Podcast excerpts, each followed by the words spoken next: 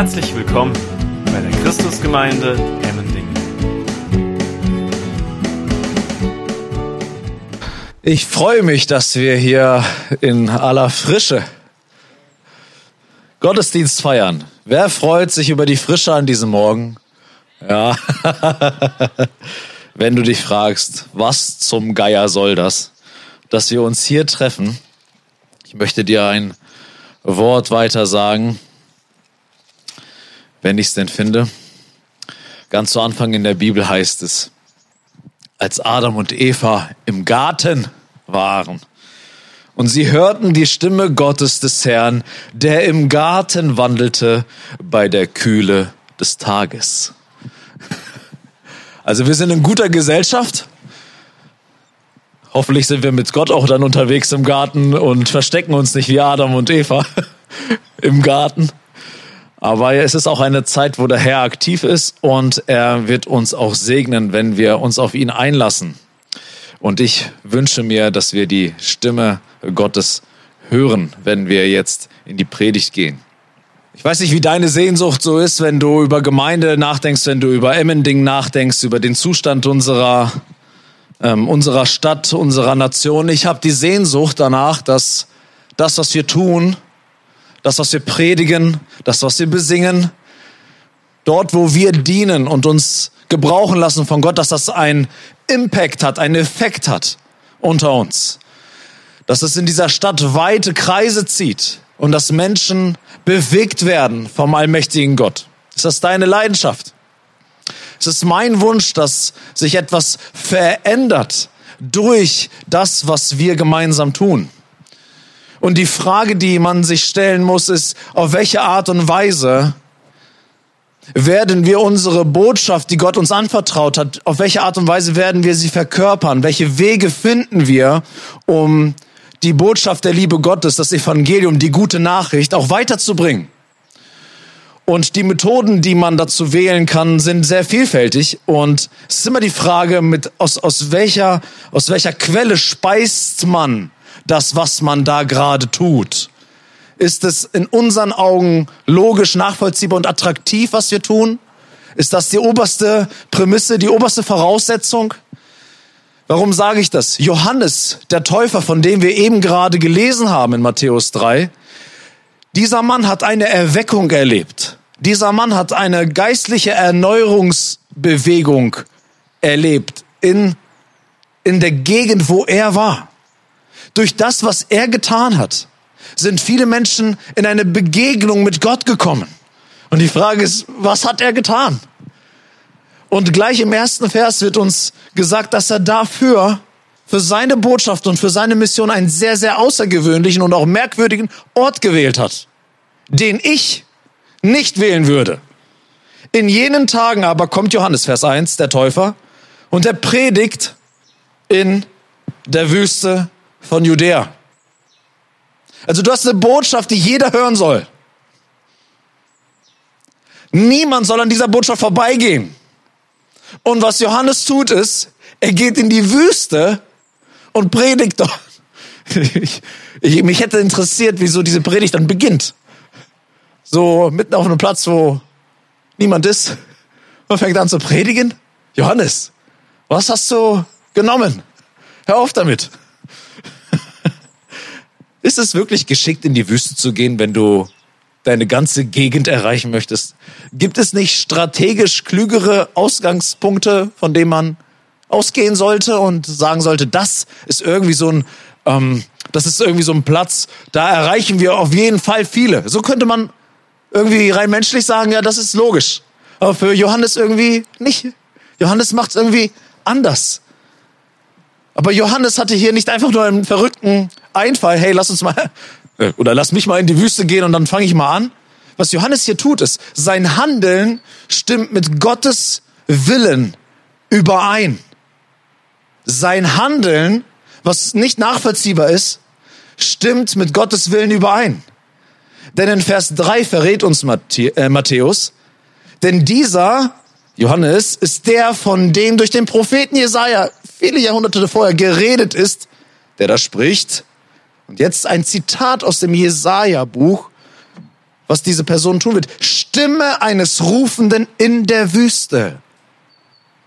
Stimme eines Rufenden in der Wüste bereitet den Weg des Herrn, macht gerade seine Pfade.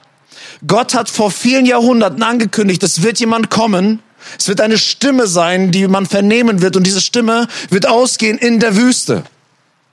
Warum und weshalb kann ich euch nicht erklären, warum Gott das sich ausgedacht hat, dass er in die Wüste gehen soll, aber auf jeden Fall hat er es gesagt. Und Johannes weiß, dass er beauftragt ist, von Gott dieses Versprechen zu erfüllen in seinen Tagen und deswegen macht er sich auf in die Wüste und ist gehorsam äh, zu dem, was Gott gesagt hat. Er stellt es nicht in Frage, er überlegt nicht einen anderen Plan, seinen eigenen Plan A und Gottes Plan ist ein Plan B. Nein, er lässt sich darauf ein, was Gott gesagt hat und er geht in die Wüste, ohne zu wissen, ob das irgendwie Frucht haben wird, ob das irgendwie einen Effekt haben wird. Er tut einfach das, was Gott vorausgesagt hat und gesagt hat. Und wir können hier etwas von Johannes dem Täufer lernen. Auch wenn wir nicht dieselbe heilsgeschichtliche Stellung haben wie Johannes. Weil niemand von uns ist ein Johannes der Täufer. Also ich kann euch heute nicht sagen, übrigens in Jesaja ist prophezeit auf Waldemar Justus, der in Emmending Pastor sein wird. Also in der Stellung sind wir nicht. Das ist äh, für Johannes schon was Spezielles. Aber wir können hier etwas von Johannes lernen. Johannes lässt, was er macht und wie er es macht, nicht von menschlichen Überlegungen bestimmen, sondern in dem, was er tut, prüft er sich, stimmt das mit dem Willen Gottes überein? Laufe ich in der Spur Gottes? Und wenn ich in der Spur Gottes laufe, kann ich auch davon ausgehen, dass Gott mit mir sein wird und er mit seiner Hand auch mich segnen wird. Das heißt nicht immer, dass alles easy und einfach ist. Johannes der Täufer, einige wissen's, dem wurde später der er wurde einen Kopf kürzer gemacht im wahrsten Sinne des Wortes. Also menschlicher Erfolg sieht da ein bisschen anders aus. Aber er war wahnsinnig gesegnet von Gott und er ist als Märtyrer dann gestorben. Was lernen wir von Johannes? Was er macht und wie er es macht. Lässt er nicht von keine Ahnung, Unternehmensberatern irgendwie erstmal absegnen, dass er sich einen Coach holt und fragt, sag mal, ich habe hier eine Botschaft, eine Ware, ein Produkt und das möchte ich an den Mann bringen. Einige Gemeinden funktionieren so. Die sehen irgendwie ihre Botschaft als Ware und versuchen irgendwie mit marktwirtschaftlichen Mitteln ihr Produkt unter die Leute zu bringen. So funktioniert das aber im Reich Gottes nicht. Gott geht oft ganz andere Wege, auch komische Wege. Gott geht manchmal Wege, die völlig völlig irrational sind. Und wir sagen können, was, warum, wozu? Aber es sind manchmal Gotteswege, die völlig unlogisch erscheinen und dennoch den maximalen Segen bringen können. Und warum ich das uns sage, auch wenn wir kein Johannes sind. Im Neuen Testament heißt es im Epheser 2, Vers 10, denn wir sind sein Gebilde in Christus Jesus geschaffen zu guten Werken. Also Gott hat uns kreiert. Wir gehören uns nicht selbst. Du hast dich selber nicht erdacht. Gott hat sich dir ausgedacht. Und wenn du ein Kind Gottes bist und zu Jesus Christus gehör, gehörst, dann hat Gott einen Plan mit dir und er hat dich dazu bestimmt zu guten Werken. Taten, die Gott für dich bestimmt hat.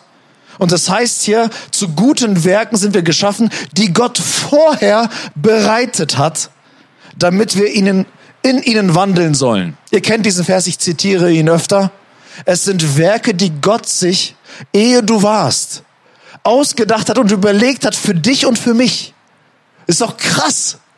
Es ist kein Zufall irgendwie, wenn du etwas tust, wo Gottes, wo Gottes Hand drauf liegt sondern Gott hat von Ewigkeit her diese guten Dinge erdacht, dass du sagen kannst, wow, das, was ich hier gerade tue und was ein Segen ist für andere Menschen, wo ich im Namen Gottes handle, das entspringt aus dem Herzen Gottes von aller Ewigkeit her und hat damit auch Ewigkeitswert.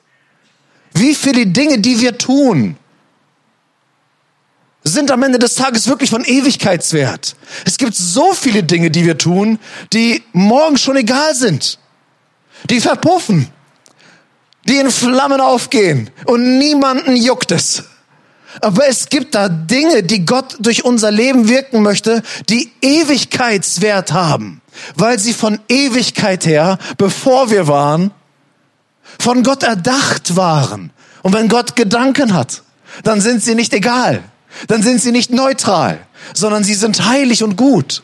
Und wenn er sie vor uns schon erdacht hat und wir sie dann mit seiner Hilfe in die Tat umsetzen, meine Lieben, dann hat das auch Wertigkeit für alle Ewigkeit. Wenn du irgendwann dann deine, deine Ewigkeit mit Gott verbringst, und ich hoffe, dass viele mit Gott die Ewigkeit verbringen, die hier zusammen sind, dann wird man sich woran erinnern in der Ewigkeit?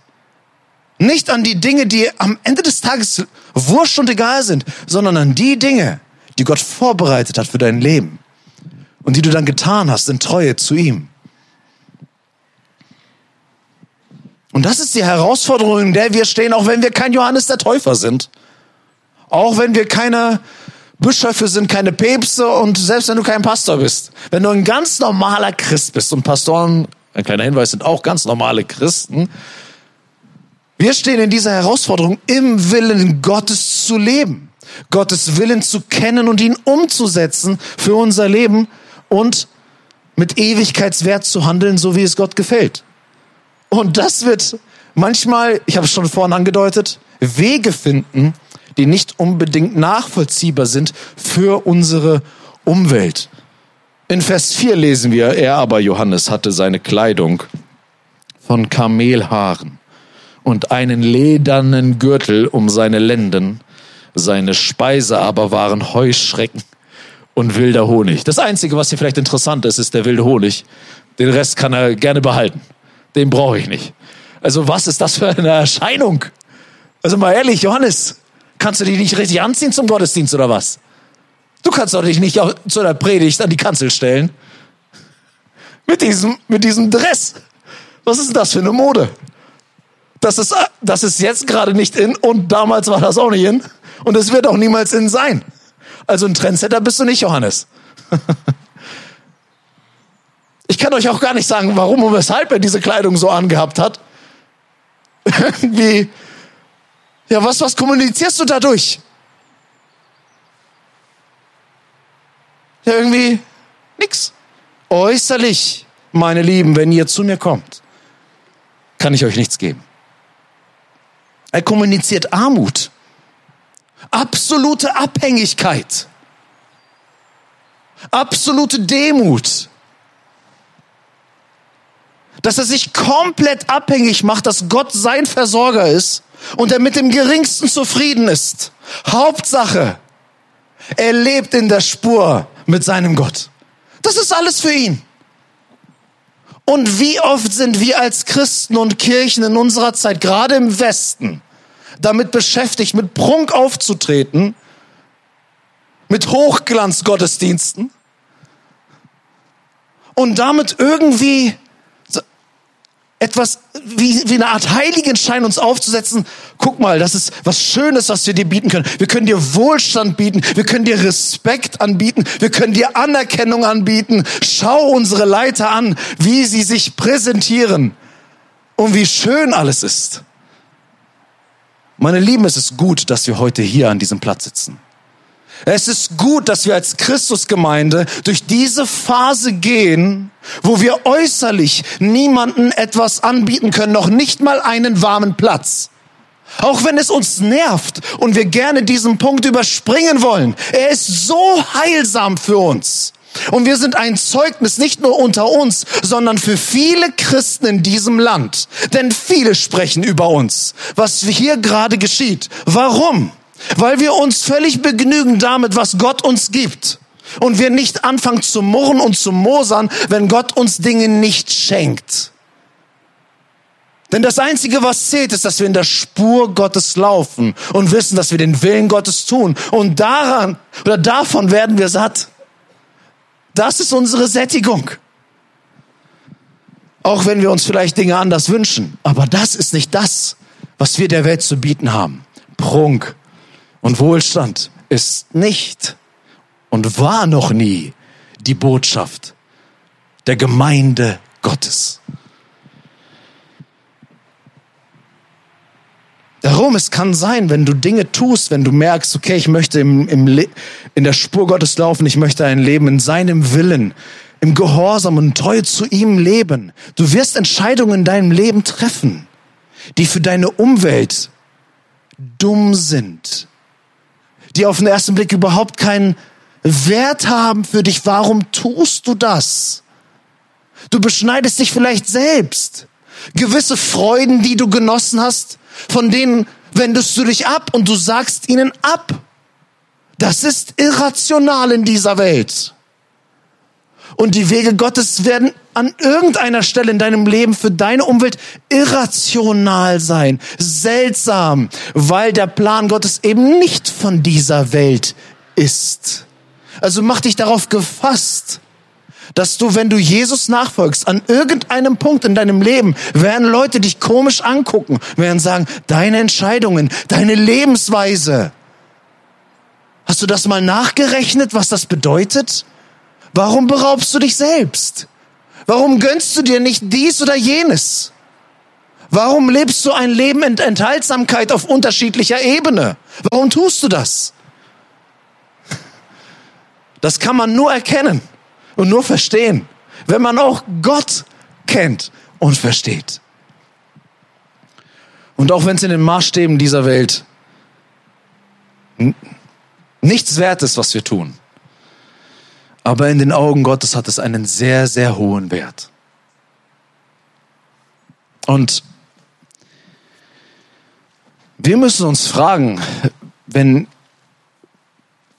wenn du älter wirst und irgendwann irgendwann mal auf der anderen Seite stehst, also nicht im Diesseits, sondern im Jenseits, und du zurückschaust, wofür willst du bekannt sein bei den Menschen?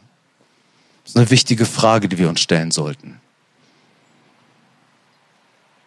Wenn deine Hinterbliebenen, Freunde, Bekannte, Familie, wenn sie über deinen Namen nachdenken, was fällt ihnen dann ein, wofür du gelebt hast? Waren das Nichtigkeiten? Oder bist du dafür bekannt, dass du ein Leben mit Ewigkeitswert gelebt hast?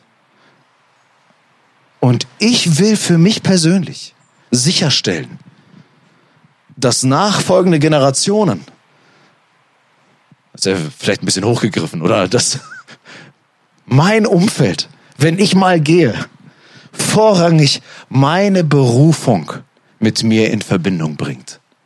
Dass sie erkennen, dieser Mann hat gelebt und wir haben in seinem Leben gesehen, dass er mit Gott gelebt hat. Und nicht, er hat gelebt, aber eigentlich, was ist dabei rumgekommen? Und damit meine ich nicht die großen Berufungen. Nicht jeder von uns wird ein Billy Graham, oder ein Martin Luther, wahrscheinlich die wenigsten. Wäre schön, wenn aus Emmending ein solcher ersteht, aber das haben wir ja nicht in der Hand. In dem Kleinen treu sein und den Unterschied machen, ein Leben mit Gott zu leben. Ich will, dass mein Leben dafür bekannt ist und nicht Schall und Rauch und sonst nichts dahinter. Und Jesus beschreibt auch, wir machen einen ganz kurzen Exkurs, Jesus beschreibt auch, wie wir ein Leben im Willen Gottes auch sicherstellen können. Dass du auch weißt, lebe ich im Willen Gottes? Ich möchte kurz in Johannes 15 die Verse 1 bis 8 lesen und dann werden wir auch wieder zurück zum Matthäusevangelium gehen. Dort sagt Jesus, ich bin der wahre Weinstock und mein Vater ist der Weingärtner. Jede Rebe an mir, die nicht Frucht bringt, die nimmt er weg. Und jede, die Frucht bringt, die reinigt er, dass sie mehr Frucht bringt. Ihr, er spricht zu seinen Jüngern, ihr seid schon rein um des Wortes willen, dass ich zu euch geredet habe. Bleibt in mir und ich in euch. Wie die Rebe nicht von sich selbst Frucht bringen kann, außer sie bleibt am Weinstock, so auch ihr nicht, es sei denn, ihr bleibt in mir. Ihr könnt nur Frucht bringen, wenn ihr mit mir unterwegs seid. Ich bin der Weinstock, ihr seid die Reben. Wer in mir bleibt und ich in ihm, der bringt viel Frucht. Denn getrennt von mir könnt ihr nichts tun. Wenn jemand nicht in mir bleibt, so wird er hinausgeworfen wie die Rebe und verdorrt. Und man sammelt sie und wirft sie ins Feuer und sie verbrennen. Ihr merkt, dass Jesus die, die gleiche Metapher gebraucht wie Johannes der Täufer in Matthäus 3. Es geht darum, im Willen Gottes zu leben. Wenn ihr in mir bleibt und meine Worte in euch bleiben, so werdet ihr bitten, was ihr wollt, und es wird euch geschehen. Hierin wird mein Vater verherrlicht, dass ihr viel Frucht bringt und meine Jünger werdet. Also, wir könnten jetzt hier tief einsteigen. Das werden wir dann machen, wenn wir mal durch das Johannesevangelium predigen. Aber zwei Aspekte nennt Jesus hier, wie du sicherstellen kannst, dass du auch im Willen Gottes lebst, so wie ein Johannes der Täufer. Und das sind zwei Dinge. In Jesus bleiben. Gemeinschaft haben mit ihm sein Jünger sein, ihm nachfolgen, auf seine Worte acht geben. Das sind diese zwei Dinge. Gemeinschaft haben mit ihm, zu ihm beten, von ihm erwarten, dass er in dein Wort hineinregiert, hineinspricht, deine Schritte lenkt und seine Worte kennen.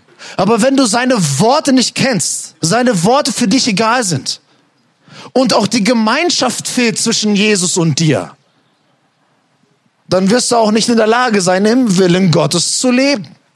Und das sind nicht, sind keine großen Dinge.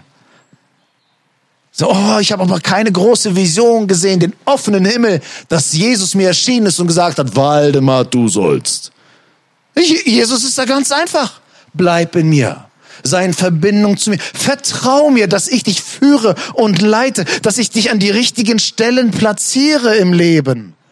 Und hör auf mein Wort, kenne mein Wort, tu mein Wort. Und dann stellst du sicher, dass du im Willen Gottes lebst und die Aufgaben tust, die Gott von dir möchte. Die konkrete Aufgabe von Johannes, was sein Job war, was der Wille Gottes für sein Leben war, wird beschrieben in Vers 2, wie er diesen Willen umsetzt. Es heißt hier, Johannes spricht, tut Buße, denn das Reich der Himmel ist nahe gekommen. Tut Buße, denn das Reich der Himmel ist nahe gekommen. Johannes will, dass alle, die ihn hören, umkehren, Buße tun. Super altes Wort. Umkehren, abkehren und eine, eine Wende schaffen, einen Turn schaffen. Johannes will, dass alle umkehren. Und was sollen sie tun? Sie sollen Gottes Königsherrschaft in ihrem Leben willkommen heißen. Also wenn Gott uns nahe kommt, das ist die erste Bewegung. Wenn Gott uns nahe kommt, sollte Umkehr unsere erste Reaktion sein. Das ist deswegen wichtig zu hören, weil ich kenne hier nicht jeden, der hier in der Reihe sitzt. Aber wenn wir mit Gott konfrontiert werden, dann geht es nicht darum, dass wir am Ende irgendwie Gott für einen freundlichen Typen halten und irgendwie sympathisieren mit seiner Botschaft und mit seiner Liebe und mit dem Segen, den er in unser, in unser Leben fließen lassen will. Es geht nicht nur um Sympathie. Das reicht Gott nicht. Dass du Gott freundlich erachtest und sagst, ja, ein Helfer in der Not, schön. Das ist aber nicht allein das, was Gott von dir fordert. Wenn Gott auf dich zukommt, dann will er zuallererst von dir, dass du umkehrst, dass du Buße tust. Was ist echte Umkehr? Was bedeutet das, umzukehren? Wir haben eben gerade im Vers 3 gelesen, dass vor vielen Jahrhunderten gesagt wurde, dass da jemand auftreten wird, eine Stimme des Rufenden in der Wüste und der wird sagen, bereitet den Weg des Herrn, macht gerade seine Pfade. Was bedeutet denn das? Macht, macht, bereitet den Weg des Herrn, macht gerade seine Pfade. Die Umsetzung dessen predigt Johannes hier, den Weg gerade zu machen, die Pfade gerade zu machen und zu ebnen bedeutet nicht, eine Schaufel zu nehmen und irgendwie den Weg zu begradigen, sondern es geht um die Herzenswege, die wir haben, dass du dass du dich komplett neu ausrichtest, dass du, man kann auch sagen, dieses Begradigen bedeutet aufräumen, Hindernisse beseitigen, aus dem Weg schaffen, das alles, was in dir ist und den Weg zu Gott versperrt, das soll weggeschafft werden. Und genau das ist auch das, was in der Bevölkerung geschehen ist. Auf die Botschaft kehrt um. Denn das Reich der Himmel ist nahe gekommen, lesen wir in Vers 5 bis 6. Da ging zu ihm, zu Johannes hinaus, Jerusalem und ganz Judäa und die ganze Umgegend des Jordan. Und sie wurden von ihm im Jordanfluss getauft, indem sie ihre Sünden bekannten. Genau das machen sie. Sie machen die Wege gerade. Sie schaffen die Hindernisse ab. Sie räumen auf. Sie kommen dorthin, lassen sich taufen. Ein Zeichen dafür, dass etwas neu wird. Wir werden uns in, in der nächsten Passage, wo Jesus sich taufen lässt, mehr über die Taufe noch erfahren. Aber auf jeden Fall tun sie was? Sie bekennen ihre Sünden. Das ist Umkehr, seine Sünden zu bekennen. Aber ich möchte, dass wir hier an dieser Stelle noch ein, ein Stückchen stehen bleiben. Denn viele, die diese Botschaft hören, dass, sie, dass Gott uns konfrontiert, uns auch mit unserer Schuld und mit unserem Versagen, löst in einigen eine Vorstellung von Umkehr auf, die sie leider in ihrem Leben nicht weiterbringt und auch nicht näher zu Gott bringt. Umkehr ist nicht dasselbe wie Reue.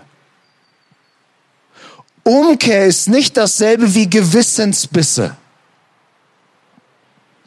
Denn oft, wenn, wenn man in Predigten sitzt und die Botschaft von Gott hört, welchen Anspruch er hat und wie wir eigentlich leben sollten und dass wir eben nicht so leben, wie Gott es möchte, Ganz oft merken dann Menschen, wenn sie das hören, ja, irgendwie, die Dinge sind falsch gelaufen, sind nicht gut gelaufen. Ich merke, dass da etwas Falsches in meinem Leben. So weit, so gut. Die Erkenntnis, dass etwas falsch gelaufen ist in meinem Leben, ist ja schön. Und man empfindet ein Gefühl von Reue. Aber zu viele bleiben in diesem Modus des Selbstmitleids stecken, dass sie sich selbst bemitleiden und sie sich schrecklich leid tun. Und dann sitzen sie nach dem Gottesdienst, ja, alles, alles falsch, alles schlecht. Ich erkenne das. Ja, das ist doch Umkehr. Nein, das ist nicht Umkehr. Das ist höchstens der erste Schritt. Diese Art von Gefühlszustand, dass du merkst, dass etwas falsch ist in deinem Leben, macht dich noch nicht zu einem Kind Gottes. Nur weil du erkennst, ja, da sind Dinge falsch, hast du noch nichts gewonnen. In Jesaja 57 lesen wir, wie dieser alte Prophet Jesaja diese Worte, die Johannes ausmacht, seine Berufung ausmacht, wie er sie wiederholt und hört hin, worauf Jesaja Wert gelegt hat. Macht Bahn, macht Bahn bahnt einen Weg, beseitigt jedes Hindernis aus dem Weg meines Volkes. Denn so spricht der hohe und Erhabene, der in Ewigkeit wohnt und dessen Name der Heilige ist. In der Höhe und im Heiligen wohne ich und bei dem, der zerschlagenen und gebeugten Geistes ist. Okay, das ist, dort will Gott sein, wo Zerschlagenheit, Gebeugung da ist, wo das Empfinden dafür da ist, Dinge sind falsch gelaufen in meinem Leben. Aber es geht weiter. Bei dem, wo nicht der zerschlagenen und gebeugten Geist ist, um zu beleben den Geist der Gebeugten und zu beleben das Herz der Zerschlagenen. Gott hat nicht einfach Gefallen daran, wenn du zerschlagen und gebeugt bist, sondern wahre Umkehr findet dann statt, wenn du auch die Belebung erlebst und sie dir widerfährt. Dass du nicht einfach in deinem Selbstmitleid festhakst und denkst, alles schlecht, alles doof. Das, daran hat Gott keinen Gefallen, daran hat Gott keinen Gefallen. Gott hat das Ziel, das zu benennen und es aber dann auch, dich dann wieder auch zu beleben, dass du nicht mehr gebeugt bist. Dass du nicht mehr zerschlagen bist. Und wahre Umkehr wird den Weg zur Freude finden. Wenn du heute, hier und heute erkennst, ja, mein Leben ist nicht in der Spur Gottes und ich sollte umkehren, ist das Allerfalscheste, was du machen kannst, nach Hause gehen, voller Betrübnis über die Falschheit in deinem Leben. Du brauchst Umkehr hin zu dem, der dich beleben kann. Und nicht einfach bei dir selber stehen zu bleiben. Buße bedeutet nämlich weg von mir hin zu Gott. Weg von mir hin zu Gott. Und viele bleiben bei dem ersten stehen und denken, das ist das, was Gott wollte. irgendwie, ja, es ist falsch, was ich mache, aber sie trauen sich nicht oder sie wagen es nicht oder sie wissen es nicht, dass für wahre Buße, für wahre Umkehr es die Abwendung von mir braucht und die Hinwendung zu dem, der mich heilen kann, zu dem, der mir helfen kann und mir vergeben kann, damit ich wieder belebt werde. Deswegen, ja, es ist wichtig, dass wir auch wenn wir Gottes Wort hören, auch Betrübnis in unserem Herzen erfahren über das Falsche, was in unserem Leben passiert. Aber diese Betrübnis darf niemals die Freude überdecken, die wir haben in der Vergebung, die Gott uns gibt. Und erst wer zu der Freude und zu dem Frieden kommt, den Gott schenkt, hat wahre Umkehr durchlebt, weil er zu Gott gerannt ist mit seinem Problem und nicht einfach im Selbstmitleid verharrt.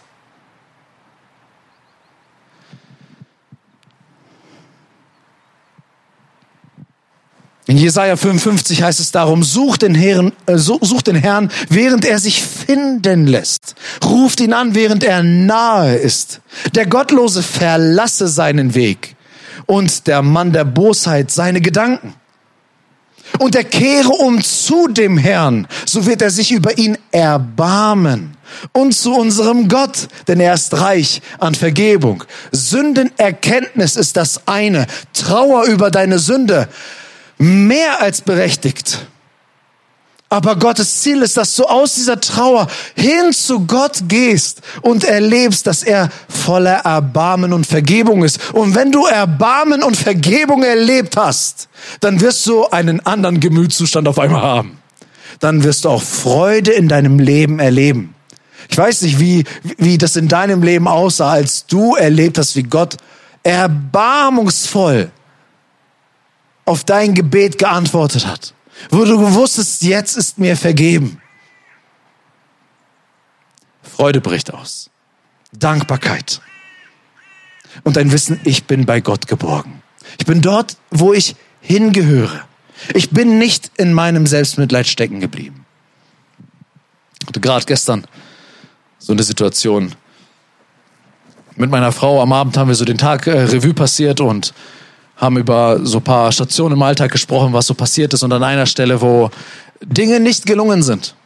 Stellt euch vor, in der Pastorenfamilie passieren Dinge, die uns nicht gelingen. Wer hätte das gedacht? Ich hoffe, ich habe morgen noch meinen Job. dann reden wir darüber, dass Dinge nicht gelungen sind. Und dann habe ich jetzt überlegt, ja, okay, fange ich jetzt an mit Selbstrechtfertigung? Das, das würde ich ja schon irgendwie hinkriegen, so mich da rauszureden. Na, aber dafür war die Erkenntnis zu stark, ja, war schlecht und so, war doof und ja, hätte ich anders machen sollen. Hier und so. Ja, und dann sind wir da so beieinander und denkst du, und jetzt? Worüber predigst du eigentlich morgen? Du predigst ja darüber, nicht einfach im Selbstmitleid stecken zu bleiben, sondern was ist echte Umkehr? Wo kommt echte Hoffnung her? Nicht einfach, ja, Asche auf mein Haupt. Und dann waren wir still und dann habe ich angefangen einfach zu beten.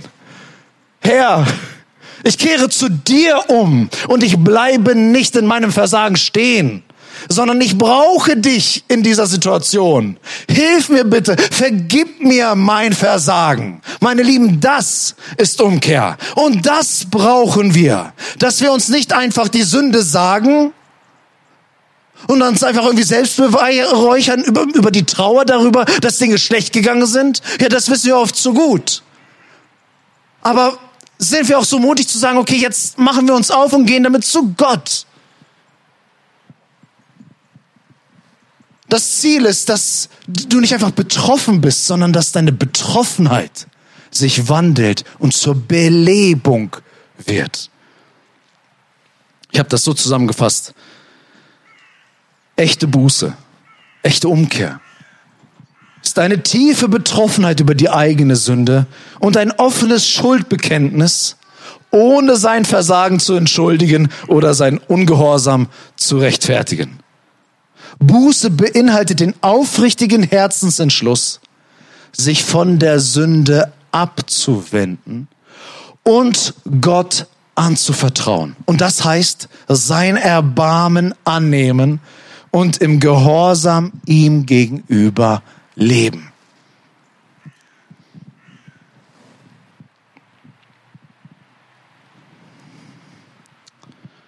Und wenn Johannes seine Zuhörer aufruft, umzukehren, macht er etwas ganz Feines, was du unbedingt hören musst.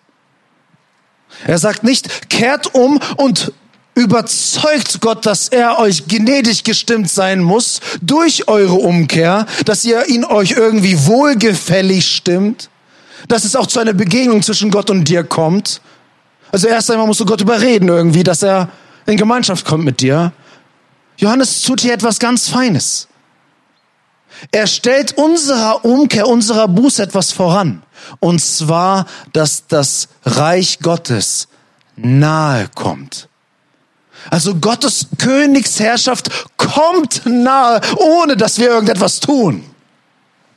Und wir reagieren auf den nahe kommenden Gott, auf die nahe kommende Königsherrschaft, indem wir in die Gegenbewegung kommen. Also da ist erst einmal eine Bewegung nicht bei dir und mir, sondern eine Bewegung von Seiten Gottes. Er sagt, es tut Buße. Warum? Denn, denn das Reich der Himmel ist nahe gekommen. Das Reich der Himmel und das Reich Gottes, wie es in anderen Evangelien heißt, sind austauschbare Begriffe.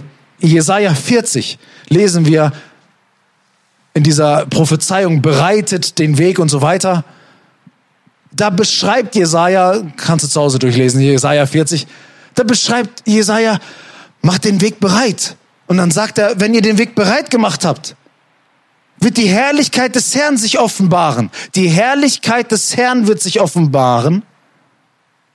Und alles Fleisch, also alles Lebende, miteinander wird es sehen. Die Menschen werden die Herrlichkeit des Herrn sehen. Später in Vers 9 sagt er weiter, siehe da, euer Gott. Ihr werdet die Wege bereit machen und ihr werdet die Herrlichkeit des Herrn sehen. Ihr werdet jemanden sehen. Wer wird das sein? Siehe da, euer Gott. Siehe der Herr. Jahwe kommt als starker. Also was Jesaja ankündigt ist, ihr werdet sehen, dass Gott höchstpersönlich kommt. Und, und Johannes sagt, kehrt um, denn das Reich der Himmel Gottes Königsherrschaft kommt, der König selbst kommt. Gott kommt. Alles Fleisch wird ihn sehen. Wir haben es hier mit nichts, mit niemand anderen zu tun als Gott persönlich, der auftritt und uns entgegenkommt. Die Königsherrschaft kommt, das Reich der Himmel. Deswegen sagt Jesus, glaube ich, auch nicht zufällig am Ende des Evangeliums, mir ist alle Macht gegeben im Himmel und auf Erden, damit auch jeder weiß, ich bin der Königsherrscher. Ich bin der allmächtige Gott, der kommt. Und wenn du und ich umkehren, dann tun wir das deswegen, weil Jesus uns nahe kommt. Hörst du mich? Jesus kommt uns nahe und deswegen kehren wir um. Wir reagieren auf Gottes Ankommen. Das bedeutet, wenn du umkehrst, musst du nicht in irgendwie so einer Hoffnung sein, hoffentlich kann ich Gott irgendwie gnädig stimmen, ihn überzeugen von mir, dass er sich mir zuwendet. Hallo? Wer bist du, dass du Gott wenden könntest? Gott hat sich schon längst dir zugewandt. Die Frage ist, ob du das erkennst, dass Gott dir zugewandt ist und du antwortest, indem du dich ihm entgegen bewegst. Denn Gott erweist laut Römer 5 seine Liebe zu uns, als wir noch kraftlos waren, als wir noch gottlos waren, als wir sündig waren und sogar, es das heißt, als wir verfeindet mit Gott waren. Zeigt Gott uns seine Liebe. Ich glaube, wir werden jetzt an dieser Stelle mal einen Punkt setzen. Ich hätte noch einiges zu sagen über die restlichen Verse. Das werden wir das nächste Mal tun.